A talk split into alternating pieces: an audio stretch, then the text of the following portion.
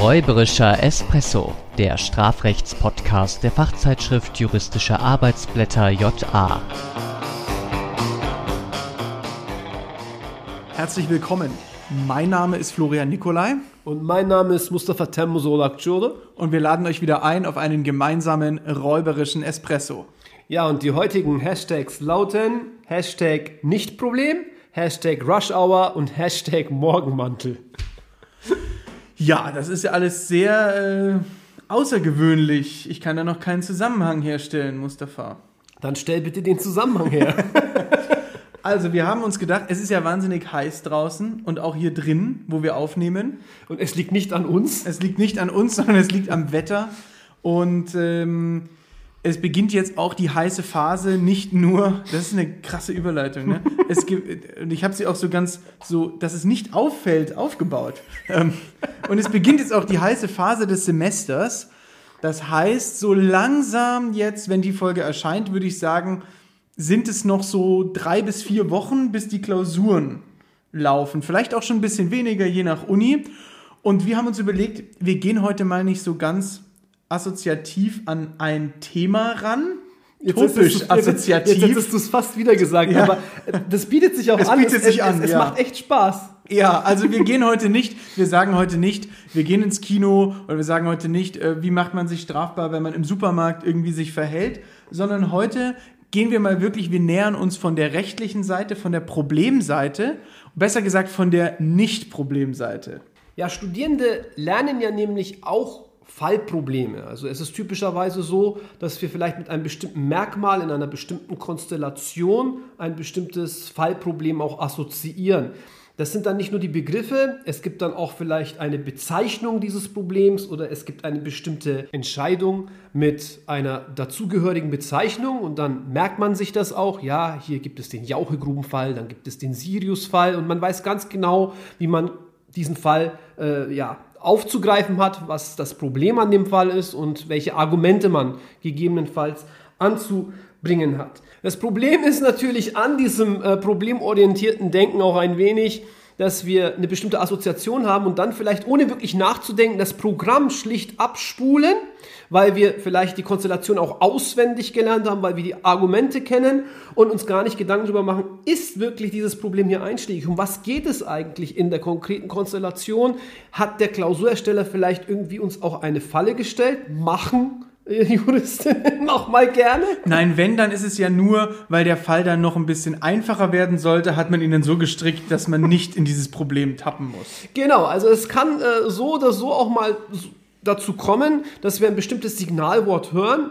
Zum Beispiel ist von einem Denkzettel die Rede oder von einer Jauchegrube und doch ist der Fall nicht unmittelbar mit dem Original-Denkzettelfall oder mit dem Original-Jauchegrubenfall verbunden. Das heißt, das Problem, das vielleicht äh, normalerweise hier angesprochen werden müsste, muss es im konkreten Fall eben nicht und dann ist es eben ein Nicht-Problem und darum sollte es heute gehen. Genau, es gibt nämlich so klassische Konstellationen, wo das immer wieder passiert. Also wo man immer wieder denkt, das liest man, wenn man Klausuren korrigiert, auch immer wieder, dass in genau diesen Situationen die Studierenden sich auf ein Problem stürzen, weil dort so kleine Hinweise darauf sind, aber eigentlich ist es da gar nicht einschlägig.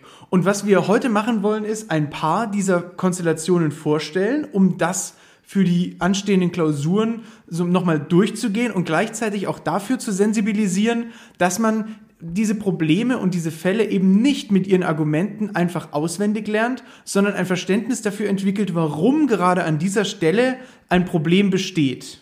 Das soll nicht bedeuten, dass diese assoziative Sachverhaltsanalyse etwas Schlechtes ist. Also, dass es dann sozusagen im Hirn aufploppt, wenn wir diese bestimmten Begriffe hören, das ist ja nichts Schlechtes. Das funktioniert schon mal deswegen gut, weil wir dann zeigen, dass wir mit bestimmten Bildern oder Begriffen direkt etwas anfangen können, dass das etwas in uns macht oder weckt und äh, wir dann in bestimmte Schubladen greifen können, wo wir nach Argumenten oder eben nach diesen Problemen suchen. Aber das heißt natürlich nicht, dass damit die Arbeit beendet ist, sondern dann müssen wir wirklich erstmal loslegen und nachdenken, hey, Moment, ist dieses Problem auch hier an dieser Stelle wirklich einschlägig oder äh, will ich oder muss ich vielleicht den Fall auf eine andere Art und Weise lösen? Und dann kann es sich, bevor wir in die Fälle einsteigen, hin und wieder auch mal lohnen, in einem Halbsatz oder sogar in einem ganzen Satz zu schreiben, warum dieser Fall denn gerade nicht äh, über dieses oder jenes über diesen oder jeden, jenen Ansatz zu lösen ist. Ja, das finde ich auch nicht schlecht. Also, dass man zeigt, man kennt das Problem,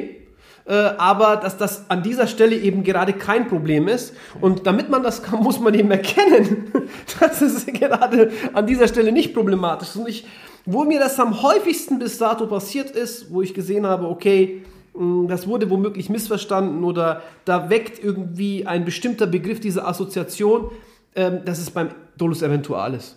Ja, äh, auch da merke ich das ganz oft. Äh, ich korrigiere ja relativ viel Klausuren auch und da merke ich ganz oft, dass ähm, viele Studierende sich ganz schnell auf die Abgrenzung bewusste Fahrlässigkeit, äh, Dolus Eventualis stürzen und das auch teilweise fundiert dann kommt über zwei, drei Seiten, aber es spielt in der Situation dann oft keine Rolle. Also wenn wir uns jetzt einen Fall vorstellen, wir haben zum Beispiel einen Raserfall, momentan ja auch noch in aller Munde, ähm, und da fährt jemand über den Kudamm in Berlin äh, mit, mit äh, knapp 200 und überfährt dort sieben rote Ampeln. Und wenn wir diesen Fall als Klausur gebildet haben und äh, derjenige dann ein anderes Fahrzeug rammt und dort jemand stirbt und im Sachverhalt steht, dass der Fahrer des Fahrzeugs den Tod anderer Menschen billigend in Kauf genommen hat, dann wäre es an dieser Stelle verfehlt, eine große Abgrenzung zwischen bewusster Fahrlässigkeit und Dolus Eventualis vorzunehmen. Denn letztlich ist es so, dass es sich sicherlich auch irgendwo um eine Vorsatzphrase handelt, die äh, hier der Klausurersteller in den Sachverhalt aufgenommen hat. Aber es ist eben eine bekannte Vorsatzphrase und es ist jetzt nicht so, dass wir irgendwie den Vorsatz zuschreiben müssten, also dass wir irgendwie nicht direkt wissen, was hat sich im Kopf abgespielt, sondern das ist ja der große Luxus des Sachverhaltserstellers. Er kann das einfach aufnehmen und sagen, ja, der hat vorsätzlich gehandelt. Er verwendet dann zwar nicht diesen Fachbegriff, er handelt vorsätzlich. Aber wenn wir jetzt beispielsweise loslegen würden in unserer Klausurbearbeitung und sagen, ja, der Täter müsste darüber hinaus äh, gemäß Paragraph 15 vorsätzlich gehandelt haben. Vorsatz ist eben äh, die willentliche Tatbestandsverwirklichung in Kenntnis äh, der Tatumstände. Bitte nicht zu verkürzt, Vorsatz ist Wissen und Wollen der Tatbestandsverwirklichung, kann man auch drüber diskutieren, äh, wird häufig oder ist immer noch häufig in äh, Lehrbüchern und Skripten zu lesen. Jedenfalls, wenn wir jetzt diese konkrete Phrase drinstehen haben, dann können wir zumindest feststellen, okay, das kognitive Element überwiegt nicht, das voluntative Element überwiegt auch nicht. Das steht im Sachverhalt so nicht drin, aber es steht im Sachverhalt drin, dass er das Billigen in Kauf genommen habe und das reicht, dieses Billigen im Rechtssinne nach der ständigen Rechtsprechung für die Annahme eines Dolus Eventuales aus. Würde es an äh, dieser ja, zusätzlichen Phrase fehlen, dann hätten wir Schwierigkeiten und dann müssten wir womöglich erstmal überhaupt Indizien sammeln im Sachverhalt, um gegebenenfalls dann äh, von einem Vorsatz ausgehen zu können. Und dafür müsste dann wiederum der Maßstab feststehen. Was man natürlich machen kann, ist kurz festhalten, dass das Billigen im Rechtssinne ausreicht. Mhm. Ja, ähm, dann darf man aber nicht vorher mit irgendeiner Möglichkeits- oder Ernstnahmetheorie noch kommen, denn die ist ja nun, die wären ja nun ganz offensichtlich erfüllt. Darüber geht es ja hinaus. Also natürlich kann man noch drüber streiten und sagen, reicht denn dieses Billigen im Rechtssinne oder wie genau muss das ausgestaltet sein? Mhm. Äh, aber diesen grundsätzlichen Streit der Abgrenzung mit dem Abspulen der fünf oder sechs verschiedenen Ansichten, das wäre äh, in dem Moment überflüssig. Interessant aber auch, die, wenn man es mal, wenn man, wenn man in die Situation kommt, diese Abgrenzung vornehmen zu müssen, dann wäre es schon auch gut und dann ein, in einer guten Klausur, also in, einer gut, in einem guten Sachverhalt, finden sich dann aber auch sehr, sehr viele Informationen. Mhm. Da muss etwas zur Gefährlichkeit des Verhaltens eigentlich drinstehen. Äh, da muss etwas zum Nachtat, zum, zum vielleicht auch zum Vortatverhalten schon drinstehen. Zur ähm, Konstitution des Opfers und des Täters. Ganz genau. Äh, vielleicht auch zum Verhältnis zwischen Täter und Opfer. Also es ist ja eine sehr feingliedrige Abgrenzung, die man dann machen muss. Und dann ist das natürlich alles angezeigt äh, und dann auch die einzelnen ähm, Theorien zur Abgrenzung zu nennen.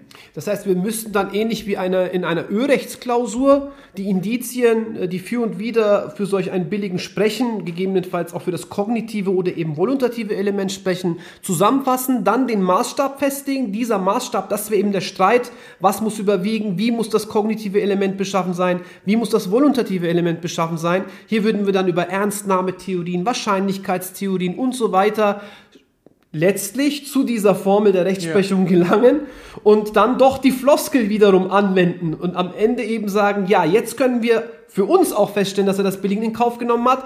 Diese Information haben wir aber in unseren nicht problematischen Fällen bereits. Das heißt, wir müssen diesen Zuschreibungsakt nicht vornehmen. Das heißt, selbst wenn Sie beispielsweise auch Fälle haben, in denen Sie typischerweise diese Abgrenzung assoziieren, das sind auch die HIV-Fälle, HIV-Fälle, ja. äh, das sind die äh, äh, äh Fälle des äh, die Legeriemen-Konstellation, ja, oder eben äh, ja diese äh, Raserfälle. In all diesen Konstellationen, wenn im Sachverhalt drin steht, der hat das Billigen in Kauf genommen, dann erwartet man von ihnen typischerweise jetzt nicht mehr, sag ich mal, eine sehr feingliedrige Darstellung des Vorsatzmaßstabs. Bevor ich dich wieder rüge, dass du unsere Zuhörerinnen und Zuhörer wieder siehst, ähm, so, ja. legen wir, äh, kommen wir zum Ende dieses Vorsatzkomplexes. Abschließender Hinweis dazu: In den Shownotes werdet ihr äh, einen Hinweis auf einen Aufsatz in der JA finden, in der ähm, feingliedrig beschrieben wird, wie man denn abgrenzt, wenn man es mal machen muss. Im Fokus heute soll aber stehen, es nicht zu tun, wenn es nicht nötig ist. Ja, Flo, und der Aufsatz ist von dir. ja. Gut. Ähm, ja, gehen wir über auf die nächste Konstellation, die mir dazu einfällt, und zwar der Nötigungsnotstand. Sehr gut. Ich finde, das ist auch so eine ja, Fallkonstellation oder ein Klausurproblem. Da verleitet allein schon die Bezeichnung Nötigungsnotstand uns schnell dazu zu sagen, okay, da wird jemand genötigt, er befindet sich ja im Notstand und dementsprechend liegt ein Nötigungsnotstand ja. vor und ich muss jetzt irgendwie den Nötigungsnotstand im Rahmen der Interessensabwägung Schrägstich, vor allem dann beim normativen Korrektiv des Paragraphen 34 äh, Absatz 1 Satz 2 der Angemessenheit irgendwie aufgreifen. Dabei geht es ja im Streit äh, im Kern um die Frage bei diesem Streit, äh, wende ich Paragraph 34 oder 35 an. Mit anderen Worten, auf diesen Streit kann es ja nur ankommen, wenn beide ähm, ja, Vorschriften, also 34 als Rechtfertigungsgrund und 35 als Entschuldigungsgrund, überhaupt zur Anwendung gelangen können.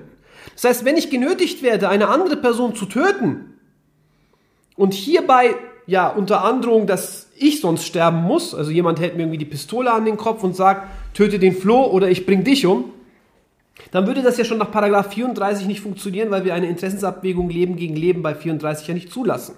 Sehr vereinfacht ausgedrückt, um Gottes Willen. Aber, Aber äh, unterm wir, Strich ist es Unterm das. Strich würden wir sagen, 34 ist ohnehin sozusagen ausgeschlossen ähm, und dementsprechend kommt nur 35 in Betracht.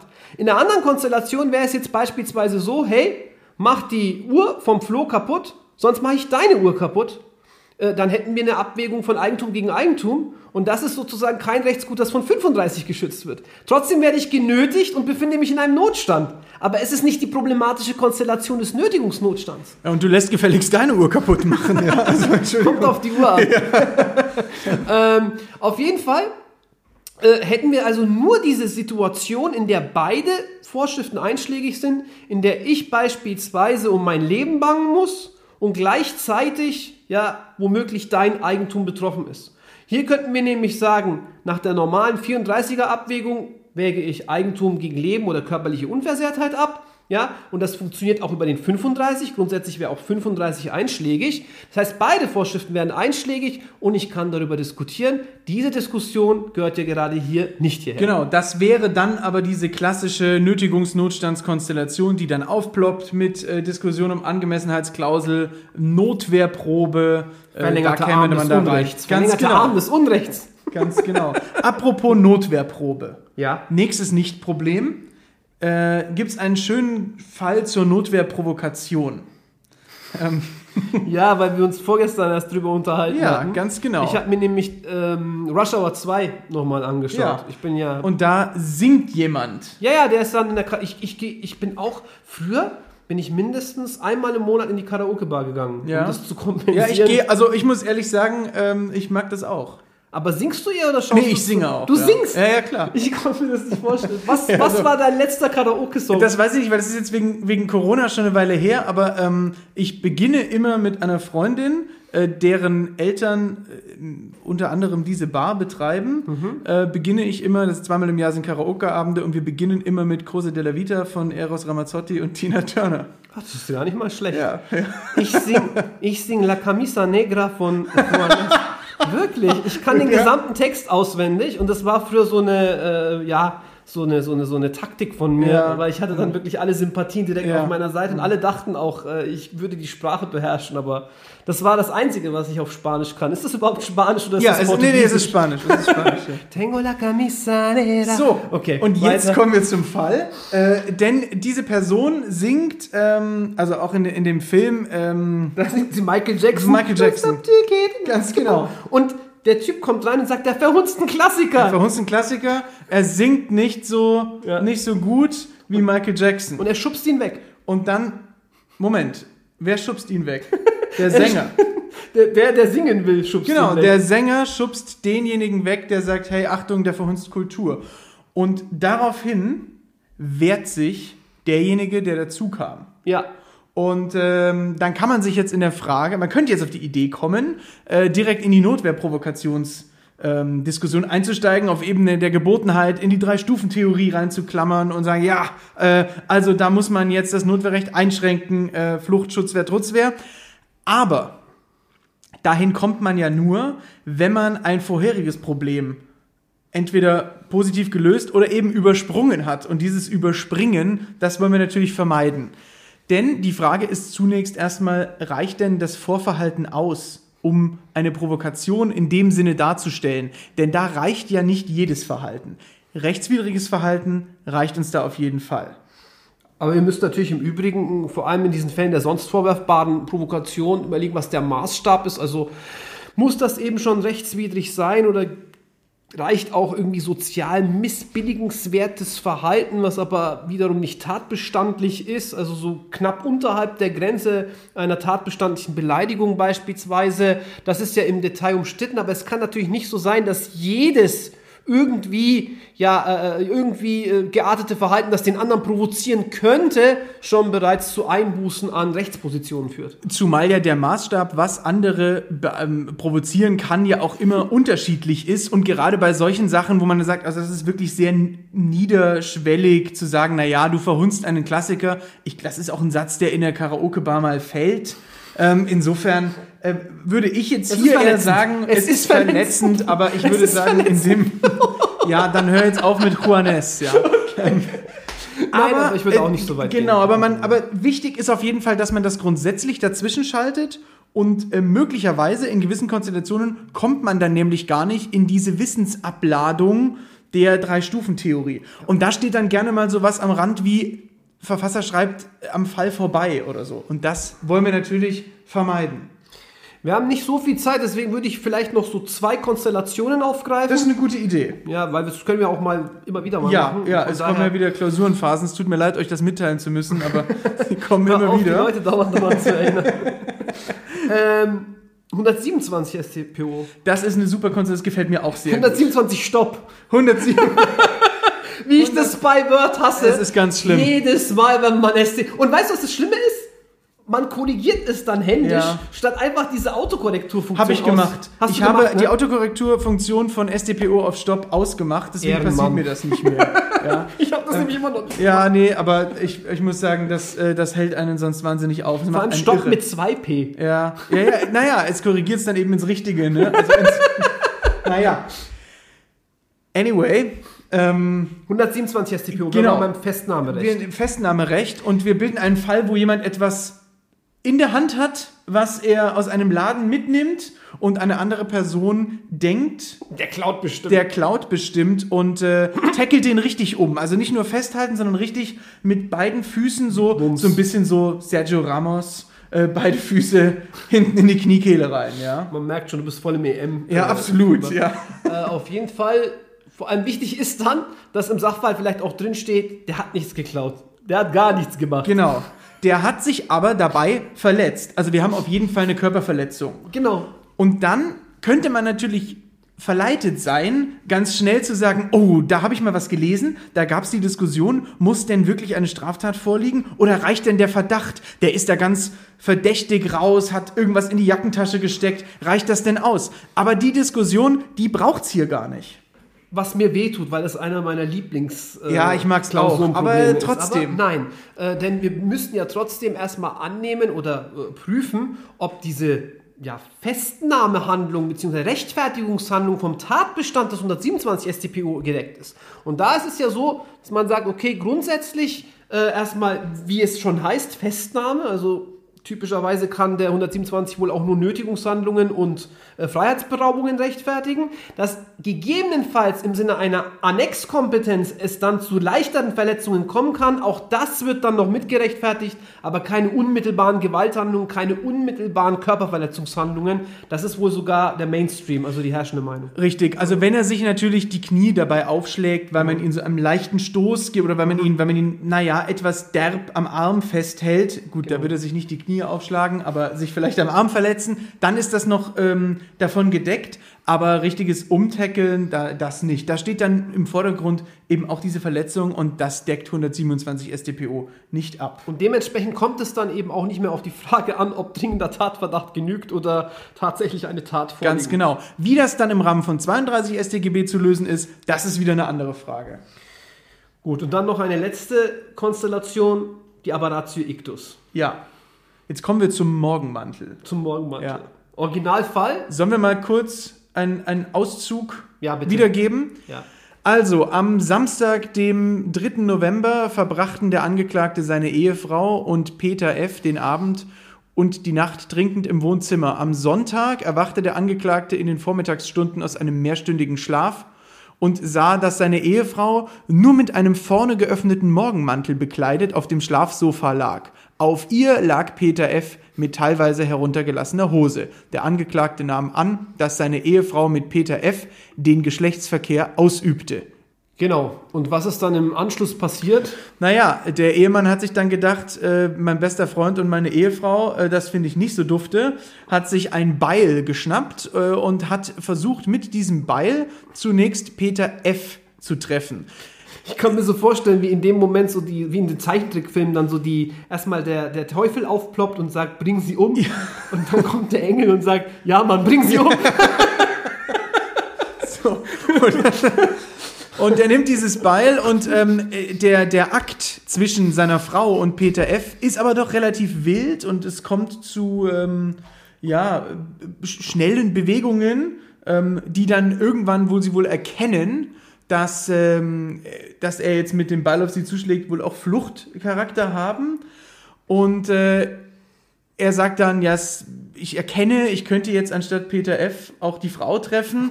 Es wäre schlimm, wenn er eine Personenverwechslung aber, unterliegen aber, könnte. aber,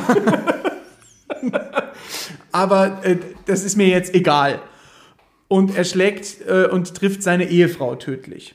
Ähm, und er hat eben billigend in Kauf genommen, auch die Ehefrau zu treffen, obwohl er eigentlich ursprünglich geplant hatte, den Peter F. zu treffen. Und wenn man das so, schon so formuliert und sagt, ich wollte jemand anderen treffen, traf aber sozusagen, also ich wollte eine bestimmte Person treffen, traf aber eine andere Person, die sich un unmittelbarer Nähe befand, dann denkt man spontan, weil man das ja auch schon im ersten Semester so lernt, in Abgrenzung zur Error in Persona, das könnte eine Aberratio Ictus sein. Genau. Und in dem Fall kommt es aber gar nicht zum Tragen, denn wenn man rein systematisch vorgeht, kommt man ja zur Apparatio Ictus, wenn man den Vorsatz verneint, beziehungsweise wenn man über den Vorsatz spricht. Und wenn wir uns hier aber die Frage stellen, hatte er den Vorsatz, die Frau zu treffen? Naja, dann müssen wir die Informationen aus dem Sachverhalt nehmen und der sagte ja, er nahm billigend in Kauf, auch sie zu treffen und dann spricht man vom sogenannten Dolus Alternativus. Genau, also es wäre jetzt letztlich so, der Normalfall der Aberratio Ictus wäre derjenige, dass ich gerade nicht in Kauf nehme, eine daneben stehende Person oder irgendeine Person äh, zu verletzen, sondern mein Vorsatz, damit auch der Kausalverlauf sich auf eine ganz bestimmte Person konkretisiert. Das ist ja auch der Unterschied eben, ob das übrigens äh, tragfähig Kann ist, eine andere Frage, was ja. äh, die Unbeachtlichkeit angeht. Aber das ist ja der Unterschied zur in Persona. Äh, und äh, hier ist es dann letztlich so, dass wir eben sagen, Versuch am gewollten und Fahrlässigkeit am getroffenen Objekt. Ja, warum Fahrlässigkeit? Ja, weil wir gerade keinen Vorsatz bezüglich des getroffenen Objekts annehmen können. Aber wenn es im Sachverhalt so drin steht, ähm, kann übrigens auch ein doppelter Dolus Eventualis sein. Also es hätte auch sein können, dass er beispielsweise sagt, ich verletze die Person erstmal und nehme dabei auch billigend in Kauf, dass sie Ja. stirbt. Und gleichzeitig nehme ich billigend in Kauf, dass ich die falsche Person treffe und die dann auch gegebenenfalls dabei stirbt. Dann wäre es halt ein doppelter Dolus Alternativus äh, in Form eines Dolus Eventualis. Hier war der alternative Vorsatz zum einen Absicht auf der einen Seite, also Dolus Directus ersten Grades, und auf der anderen Seite eben ein Dolus Eventualis. Genau. Und äh, dementsprechend hätte man dann den Fall auch lösen können. Natürlich ist es dann nochmal interessant äh, und darüber kann man dann auch nochmal diskutieren, wie man den Dolus Alternativus äh, behandelt. Aber es ist jedenfalls keine Aberratio Ictus und in dem Fall Aberratio Asciae. Oh, weil es ein Beil war. Genau. Ja, für die, für die Lateiner. Gut. Das ist ja alles schon wichtig, aber war jetzt auch viel und schnell teilweise. Ich würde sagen, Wir, wir reden nie zu schnell. Flo. naja, aber äh, ich, ich, ich finde, war das war ein Werbehinweis. We- weißt gilt was? nicht für Angebote von oder so. weißt du, was ich krass finde? Dass du jetzt bei WhatsApp die Sprachnachrichten doppelt so schnell Ja, das finde ich gut. die Rettung. Das finde ich gut. Ja. Das finde ich richtig gut. Das ist meine Rettung, aber egal.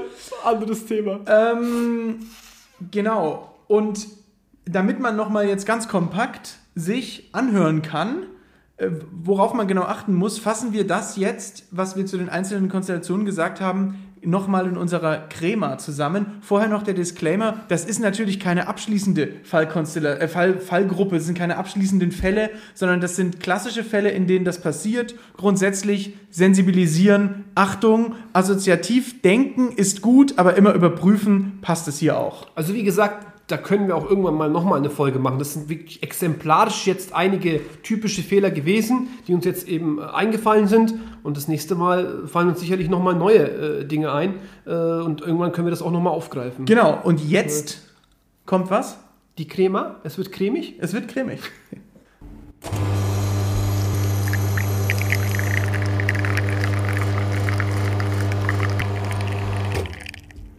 Eine ausführliche Abgrenzung von bewusster Fahrlässigkeit und Dolus eventualis ist nur in den Fällen nötig, in denen der Dolus eventualis nicht durch eine explizite Formulierung als gegeben betrachtet werden kann. Bevor das Klausurproblem des Nötigungsnotstands ausführlich diskutiert wird, ist zunächst festzustellen, ob überhaupt Paragraph 34 und Paragraph 35 StGB zur Anwendung kommen können. Bevor die Rechtsfolgen einer sonst vorwerfbaren Notwehrprovokation diskutiert werden, ist sicherzustellen, dass überhaupt ein Vorverhalten bejaht werden kann, welches die Einschränkung des Notwehrrechts gebietet. Die Diskussion im Rahmen des 127 StPO, ob eine rechtswidrige Tat vorliegen muss oder dringender Tatverdacht ausreicht, ist nur dann von Relevanz, wenn die Verhaltensweise sich im Rahmen üblicher Festnahmehandlungen bewegt. Eine Apparatio ictus ist nicht anzunehmen, wenn hinsichtlich des nicht primär anvisierten Objekts ebenfalls ein Vorsatz in Form eines Dolus eventualis bejaht werden kann. Stattdessen liegt ein Dolus alternativus vor.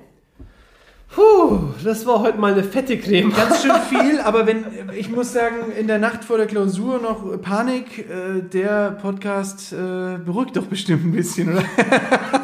man hat zumindest das Gefühl, dass man noch mal was getan hat und das ist so ein bisschen und das finde ich tatsächlich immer so gut, wenn man in den letzten Stunden oder in, im letzten Abend vor der Klausur nervös ist, was immer ganz gut ist, ist sich was anzugucken, was so Fehlervermeidungsstrategie oder so. Ach so, ja. Ich hoffe jedenfalls, dass wir auf diese Art und Weise auch nochmal vielleicht den Studierenden, vor allem jetzt in der heißen Klausurphase, wie du es so schön am Ja. Anfang gesagt hast, helfen konnten. Wir werden jetzt auch, denke ich mal, vor allem in dieser Phase weiterhin den Podcast danach ausrichten können. Vielleicht ist es gar nicht mal so schlecht, dass Ja. man so sagt, man macht noch weitere so typische Klausurprobleme oder so etwas. Mal Aber das schauen, das, uns. äh, das lassen wir uns mal offen, würde ich sagen. Gucken da mal, was, äh, was uns noch so einfällt. Weil Wir haben ja immer noch eine, ein Word-Dokument mit was weiß ich, wie vielen Ideen. Ja, Ähm, und es kommen ja auch immer wieder Vorschläge, über die wir uns auch sehr freuen. Aber es ist natürlich äh, ähm, nicht möglich, das immer alles so schnell direkt umzusetzen. Aber wir freuen uns über die Vorschläge, Anregungen und Feedback, die ihr gerne weiterhin zahlreich an japodcast.fahlen.de schicken dürft oder uns bei Instagram eine DM at räuberischer Espresso schicken könnt. Wir freuen uns auch mit euch in Kontakt zu treten und irgendwie Feedback zu bekommen. in diesem Sinne, macht's gut. Haltet Ja. die Ohren steif. Genau, und alles Gute für diejenigen, die warm. direkt nach der, nach der äh, Folge vielleicht schon äh, in die Klausur müssen oder so. Ne? Also, Viel Erfolg und bis zum nächsten Mal. Bis zum nächsten Mal. Macht's gut. Ciao.